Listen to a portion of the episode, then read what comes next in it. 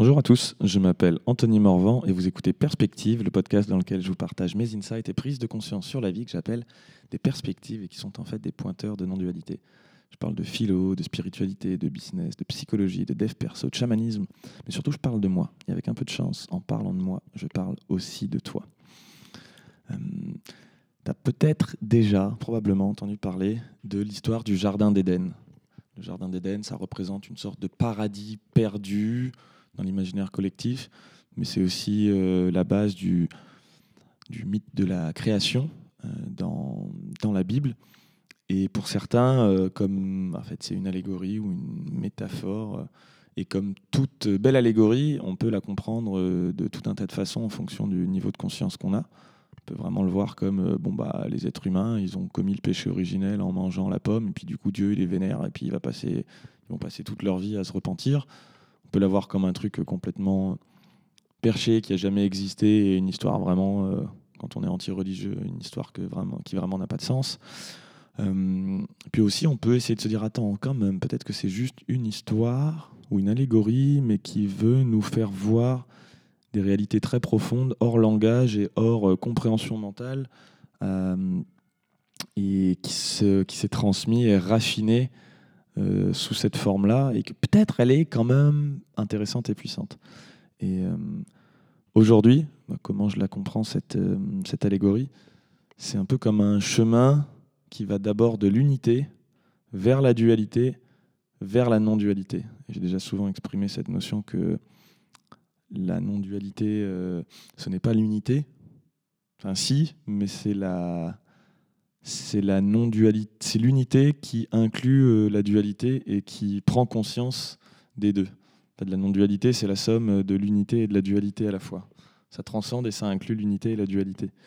Et qu'en fait, euh, pour moi, le Jardin d'Éden, c'est c'est ça, c'est-à-dire c'est l'histoire de Adam et Ève qui, naviguent dans un tout indifférencié, un peu comme un, un enfant qui, qui vient de naître et puis qui, est, qui fait encore un avec le monde et sa mère. Pour lui, dans sa conscience, il n'y a aucune euh, différenciation.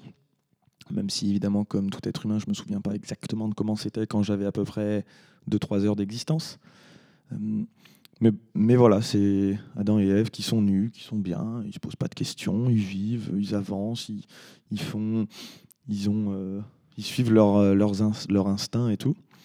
Et en revanche, euh, il y, a le serpent euh, qui les tente pour manger la pomme à l'arbre de la connaissance.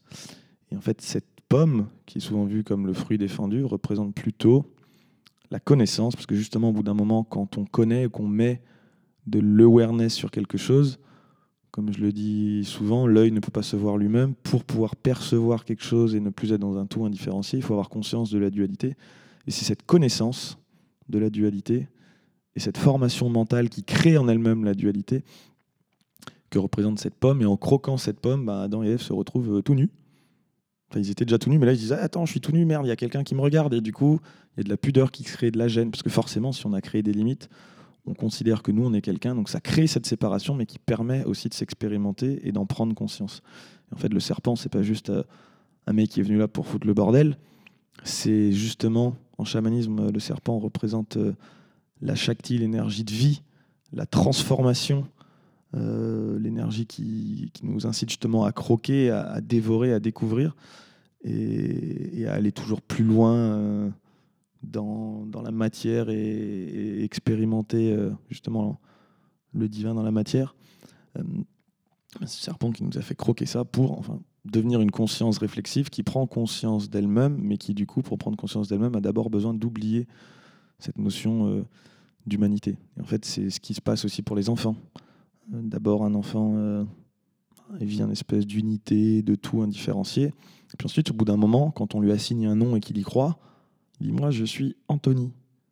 Il y, a, il y a un moment dans notre vie où on accueille, à force de répétition, le fait que moi, je suis Anthony. Et notre prénom, on peut un peu le symboliser avec cette connaissance du jour où on a un prénom et qu'on le qu'on se dit ouais ce prénom c'est moi. Ben, en fait on devient soi euh, par opposition à tout le reste. Alors évidemment il y a déjà eu d'autres moments peut-être avant mais c'est vraiment un acte symbolique je pense de je suis Anthony et il y a tout le reste qui est pas Anthony.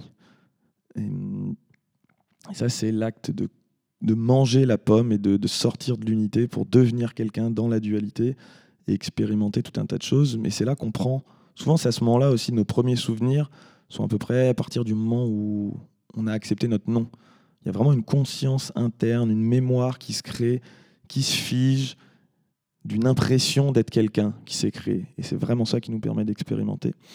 Et ensuite, tout un chemin de vie qui, lui, quand même, tend à nous pousser vers la non-dualité.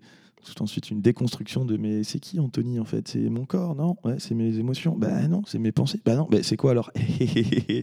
Très bonne question Et j'ai pas, pas la réponse avec des mots. On peut pas. Et euh, même si je sais que j'essaye tout le temps dans tous mes autres podcasts, mais là, c'est pas le but. Et qu'en fait, on chemine de l'unité vers la dualité en mangeant métaphoriquement le fruit de la connaissance. Et tout être humain suit un peu ce, chemin de d'avoir conscience de son corps, d'accepter notre mental, que nous sommes un prénom. On se conditionne à travers le monde pour faire ça, pour ensuite apprendre à justement expérimenter et retrouver le divin dans cette dualité et qui, au fur et à mesure du cheminement, mais c'est un chemin infini, hein, c'est un chemin, c'est pas une destination, euh, de réexpérimenter l'unité à travers la dualité qui devient la non-dualité. Voilà pour ma petite explication avec mes mots à moi du Jardin d'Éden. Merci d'avoir écouté ce podcast en entier. Si le sujet vous a plu, je vous invite à partager cet épisode et à m'encourager en me laissant 5 étoiles et un témoignage sur iTunes Podcast ou Spotify. Et je vous dis à bientôt pour un prochain épisode de Perspective.